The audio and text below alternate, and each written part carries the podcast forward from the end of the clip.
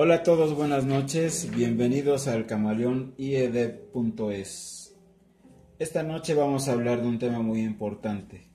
En este, en este tiempo de pandemia vamos a hablar de la era digital y su impacto en el sector educativo. El sector educativo es decisivo para la formación y desarrollo de los individuos en la nación, ya sea niños, jóvenes y adultos. Vamos a hablar de un sector que tiene que ver con la educación y formación, las artes marciales y cómo impacta la era digital en ese sector educativo. Para ello tenemos una invitada especial, una maestra de artes marciales. Bienvenida, Lili Mora. Hola, muchas gracias antes que nada por la invitación. Es un gusto. Pues bien, sabemos que en una clase, por ejemplo, en las escuelas, los maestros tuvieron que adaptar por todo esto de la pandemia y tuvieron que modificar su sistema de enseñanza. Todos sabemos, pero cuéntanos Lili, ¿ustedes cómo tomaron este cambio en la educación marcial deportiva? Pues mira, este cambio en todos los aspectos. Eh, estamos acostumbrados nosotros a un trabajo físico presencial. Eh, la computadora, los teléfonos y todos los medios que ahora utilizamos han sido, eh, más bien nos hemos tenido que involucrar con ellos más a fondo para poder hacer un cambio radical en la enseñanza. Muy bien. Por ejemplo, ¿cuáles son las nuevas formas de enseñar en el ámbito deportivo? Porque muchas veces los maestros de educación física en las escuelas tienen a la mano un espacio amplio para poder correr, brincar, tienen canchas deportivas, espacios especiales y en estos momentos lo tienen que hacer en la casa, detrás de una computadora. computadora. Pues mira, para nosotros ha sido algo maratónico esta transformación, ya que muchos de nosotros o muchos de los maestros de las artes marciales son maestros que ni siquiera sabían manejar una computadora, un celular. ¿Por qué? Porque muchos de los maestros son adultos, adultos mayores. Entonces la tecnología eh, no era una herramienta útil en nuestro trabajo. O no, era, no es que no fuera útil, sino más bien que no, no es algo que acostumbrábamos a trabajar. Como por ejemplo en las escuelas normalmente eh, ya tienen algún tiempo que se vienen trabajando plataformas digitales donde eh, pueden hacer evaluaciones, de hecho se toman carreras a través este, virtuales, o sea, ya tiene tiempo trabajándose eso. En el caso de nosotros los maestros de arte marcial, eh, tuvimos que adaptar, adaptarnos primero a conocer los programas, las apps, tuvimos que aprender de manera este, autodidacta y sobre eso eh, una vez que aprendimos, tuvimos que adaptarlo. ¿Cómo hacer una clase presencial eh, donde se, lleva el contacto físico ahora este, a algo virtual? Para nosotros ha sido un reto muy grande porque aparte tuvimos que adaptar nuestros espacios de vivienda. Eh, en algunos casos, algunos maestros tenían internet en sus escuelas y pueden ocupar sus, sus doyan. Eh, en, otros casos hay otros maestros que tuvimos que adaptarnos a, nuestro espacio en el hogar, destinar un espacio como de trabajo y, este, y empezar a dar las clases. Muchos tuvimos que volvernos hasta creativos en las formas de la enseñanza porque eh, traducir un trabajo físico en algo que ahora va a ser visual eh, era difícil en muchos aspectos Primero porque los niños venían ya con un cansancio de una carga de trabajo en la computadora. Y luego los, la gente que practica el deporte, precisamente eh, eh, la, parte física era lo que les quitaba todo ese tedio del trabajo de, las escuelas eh, y muchos para, para desarrollar otras, otro tipo de habilidades. Entonces, nosotros tuvimos que adaptar eso a, a, verlo ahora en una pantalla. ¿Qué pasa? Pues tuvimos que armar clases virtuales, eh, tratar de enseñar también a través de, imágenes, eh, clases, sobre todo con los más pequeñitos es súper difícil porque nosotros trabajamos con niños desde los tres años y luego eh, pues para llamar su atención eh, tuvimos que ser creativos, innovar, inventar cosas, juegos, eh, para que ellos pudieran entrar a esta dinámica. Con los jóvenes y los adultos obviamente fue un poco, digamos, entre comillas, más, más fácil, porque, bueno, a ellos se les explica y entran en la misma dinámica que en la que nosotros venimos trabajando ahora.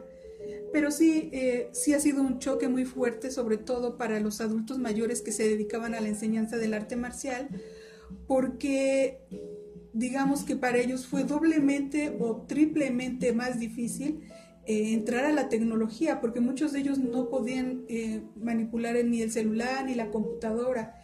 Y ahora, bueno, nos da gusto también, aunque fue muy difícil, pero muchos de ellos tuvieron que empezar a mover el celular, la computadora, y después tuvieron que adaptar eso también a, su, a sus programas de enseñanza.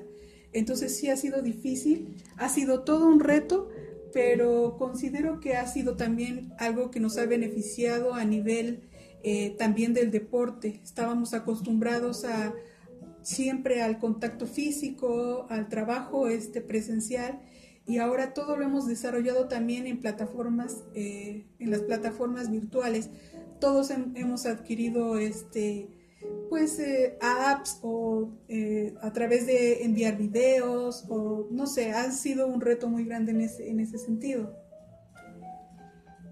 ¿Crees que haya ventajas o desventajas en este, en este nuevo modelo de, aprendizaje? Porque, por ejemplo, a mí me tocó alguna vez practicar algún arte marcial y, y, por ejemplo, yo me acuerdo que llegué a cinta verde y a mí me pusieron la cinta, el maestro nos puso la cinta en ese momento cuando cambiamos de grado cuando hicimos el examen, pero por esto de la pandemia, ¿cómo le hacen para, para poner, por ejemplo, que, que, el niño sienta que tiene la cinta, aunque en realidad no, no le están poniendo la, cinta físicamente o, cómo le hacen?